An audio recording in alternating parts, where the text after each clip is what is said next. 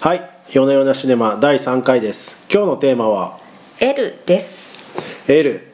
いやー、大変な映画でしたね。疲れましたねひ疲たれすらましたね。ひたすら疲れたし、なんかもう人間関係こじれまくって辛いですね。かなり複雑でね今回第3回目にして何を言おうかよくわからなくなってしまいましたね作品のチョイスをミスったかもしれないなって思いました。喋りに かなくい。りねそうですよね一般的な映画ではなかったですね、まあでもなんかこうイザベル・ユペールが出てカッと開いてこう「何をあなた」みたいなあの表情をするともう不吉なことしか起きる気がしないですよね。うんそうですねあの L あのタイトルがですね、まあ、フランス語で「彼女」っていう「C」っていう意味なんですけれども、まあ、このタイトルに現れてるように結構女性のヒロインがかなりアブノーマルな存在ではい彼女に引きずられてこういろんなドラマが起こっていくっていう感じだったかなと思っています。まあそうですね。はいうんでこうまあねちょうど今フェミニズムのね新しい波が起こっている時期でもありますあがそんなそんなとこに行き ますか話はここの映画から。そうですねほうほ結構こうあの従来のフェミニズムと真逆の方向から割と女性の強さみたいなのをはあ。出してほいほるほ。映画なのかなあっていそううですふうにかは思いましたね。へえ。全くそんなそんな風に読み取るとは思わず見てましたけどね。まあそうなんですけど僕が思い出したのはあれですね昔こうクロード・シャブロル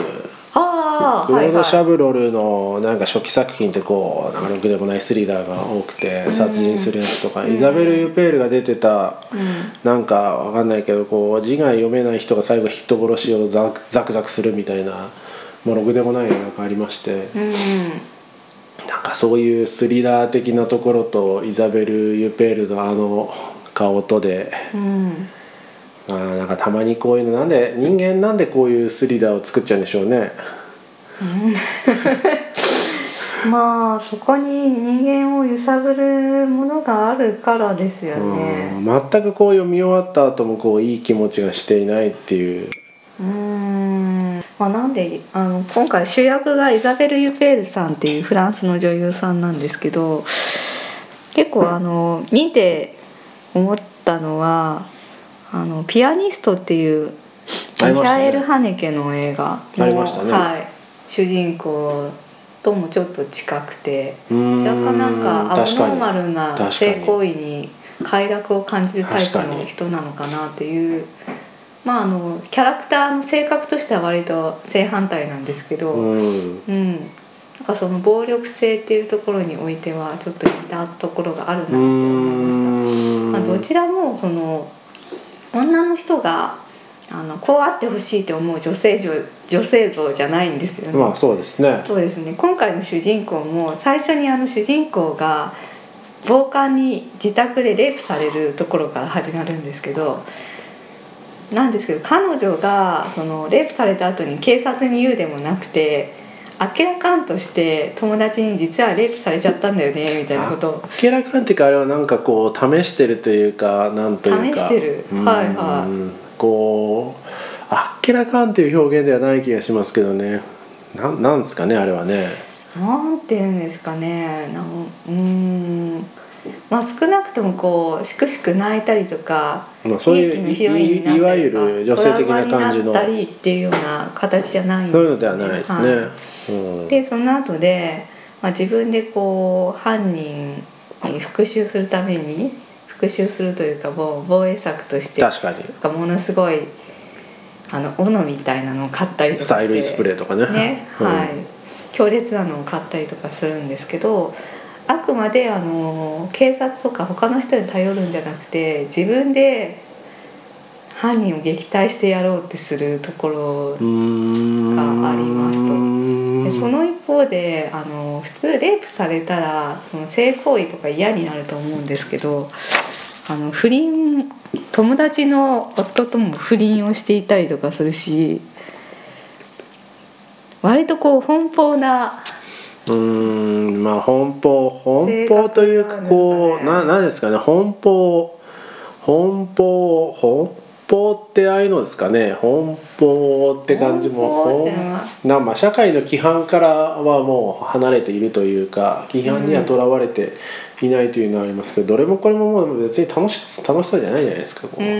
うんどの相手との関係においてうんうんも、うんどれも大体あの苦虫を噛みつぶしたようなイザベル・ユペールのうんうんうんギロッとした感じで、そうですね特に楽しそうではないんですけどうん、で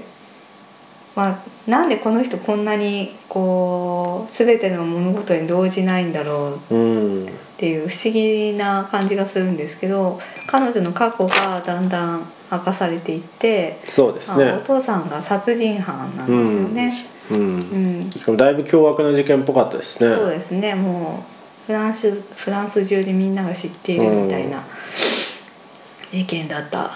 27人殺害の犯人で,、で彼女もその殺害当時に、えー、と新聞に写ったということで、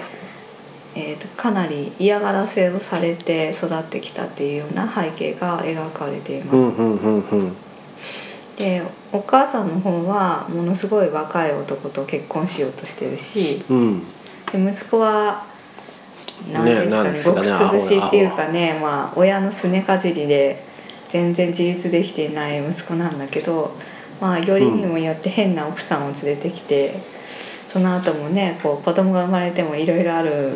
なんかありとあらゆる家族関係が壊れてややこしい家族関係なんですよねる感じしますね。そうなんですよね。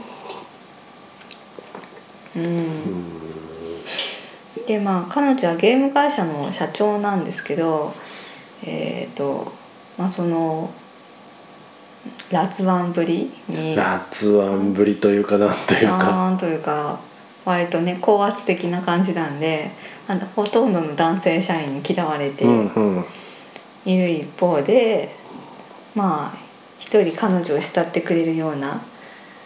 社員若い社員の男の子とかもいて、うん基本的に人間関係が全部おかしいんですおかしいですね。登場人物がどれもこれもおかしくて。うんしかしこうなんなんでこうああいう映画をなん撮るに至るんでしょうねそうポールポール・バーホーベうんうンにんついて一言、人が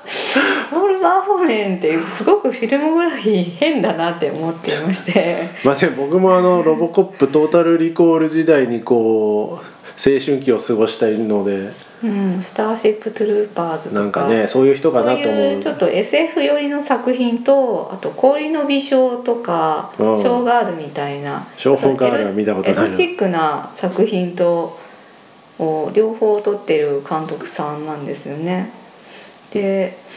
なんこの振り幅は一体何なんだろうなっていうのが何なんでしょうねはいこうよくわからないんです結けど構な高齢ですよねポールさんもポールさんはそうですね今何歳なんですかねうーんなんですけど、まあ、基本的にどの映画も B 級っぽいんですよ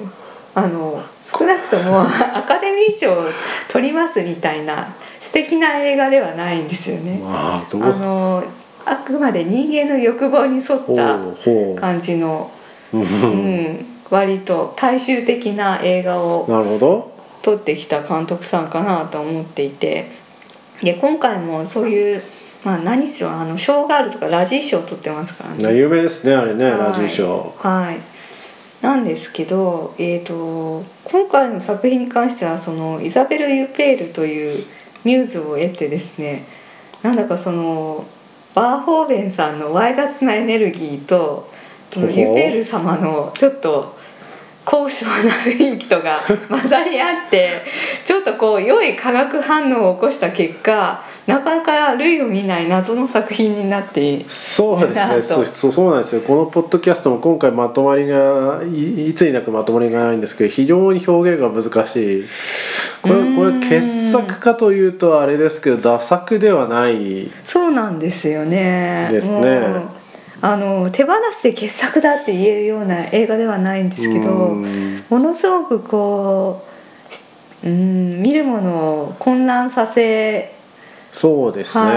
い、こう心をかきむしられるという意味ではそうですね佳作だったのかなっていうふうにあでもた友達におすすめできるかというとそうでもないうん少なくとも女の人は特に拒否反応をは示す人がそうでし割といるんじゃないかなっていうふうには思いました。うん、そうですね。まあそんなところですかね今回はいやーこれラストどう思いました。ラストうーんラストねラストねうんあのあれですよねあの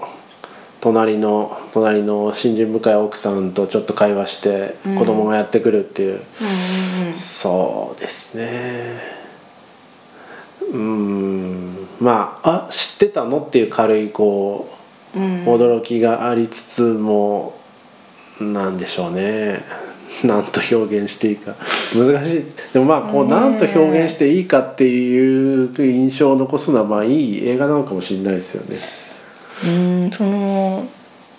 途中まではそういう盗作的な性の世界なのかなって思ってたんですけどそのラストの10分ぐらいであこれは女の人のための映画なのかなって思わされるとこでろもがあったん確かでにすよ確かにそのこうエロスとサスペンスだけをガンガンガンガンガンって畳みかけて以上終わりみたいな映画ではないですね。うん、でで割とそのラストであの最後の作品全体の印象が変わったなってう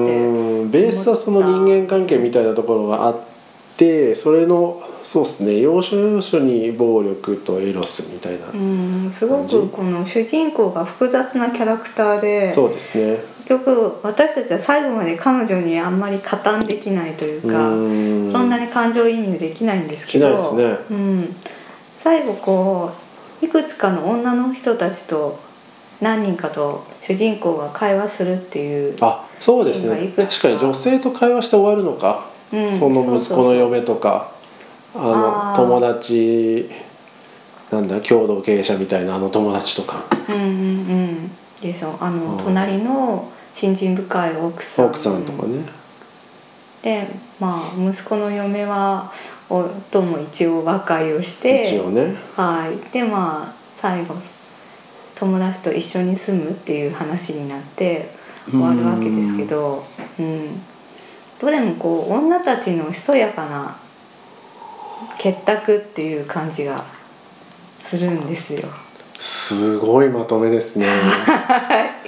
結構結構あの出てくる男たちのの方は割と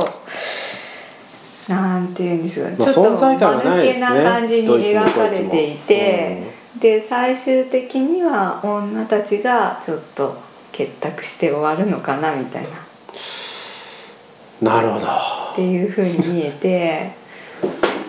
まあ、まとめると。まとめましょうそろそろ女たちの強さを描いた映画だったのかなっそてういうふうにいう印象じゃないですがまあそういう見方もできるとまあいろんなそういう見見方方がもできるいろんな見方ができるこうスリラーとしてぜひ一度見ていただければと思いますとそうですねはい